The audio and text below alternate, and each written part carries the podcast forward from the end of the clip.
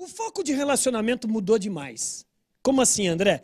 É porque em 1900, há mais de 100 anos atrás, vejam vocês, um empresário montava uma empresa e ele mesmo fazia com que a coisa desse certo. E ele tentava empurrar o produto mesmo, porque não tinha concorrente, e a coisa funcionava dessa maneira.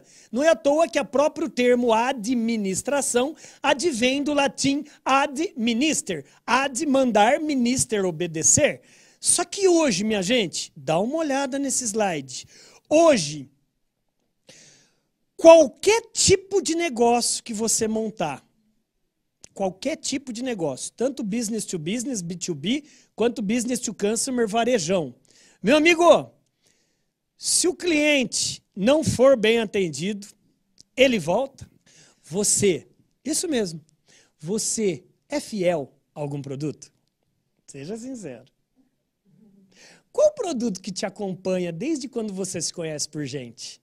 Fala aí. Gente, desculpa, anota aí no papel. Cliente fiel não existe. Não existe. É você que deve ser fiel a ele. Coloca aí no papel agora, por favor. É, André, discordo. Tem um cliente aqui que trabalha comigo na nossa distribuição há 10 anos, há 20 anos, há 30 anos. Ah, é? A pergunta sempre vai ser a mesma. Até quando?